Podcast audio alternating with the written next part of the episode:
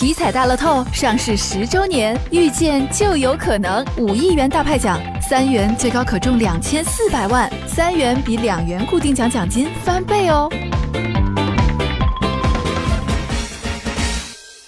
上午，记者来到位于中州大道石化路上的郑州世纪欢乐园，看到球票窗口前冷冷清清。记者注意到，游园大门外游园须知展板上的四 A 字样已被黄色胶布覆盖。记者从一游客手中的门票上看到，国家四 A 级景区的字样也已消失不见。对于郑州世纪欢乐园被摘牌的事情，一些刚刚从游园走出的市民表示，目前园区的设施和环境确实和四 A 的标准差些距离。它上面写的是通票，但是里面有的不是，也收钱。人比较少，有的可能没有开全。通票免费的设施，他还要额外收那个道具费。好多那种设施都废旧了，没人玩那种，感觉不如死人有点距离。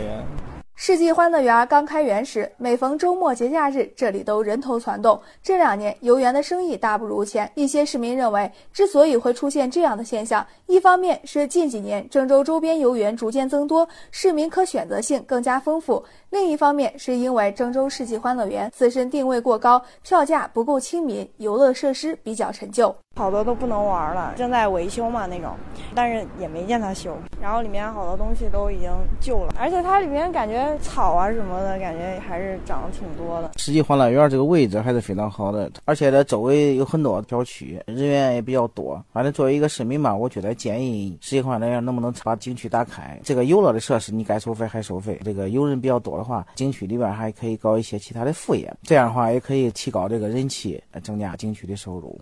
记者查询发现，二零零四年建成的世纪欢乐园曾获得不少荣誉。该园二零零五年就荣获了四 A 级景区的美誉，二零零六年被评为郑州十大优秀旅游景区。载誉十多年的世纪欢乐园突然被取消四 A 级景区的资质，管理方是怎么看的？又是否会做出改变？对此，郑州世纪欢乐园运营总监郑贤表示，此次评委组提到的厕所建设及园区管理问题，确实是他们的疏忽，目前他们正在整改。国家要求四 A 级以上景区必须有三 A 级的卫生间啊，那么我们现在呢已经按照相关要求在改造，最迟是本月底就能投入使用。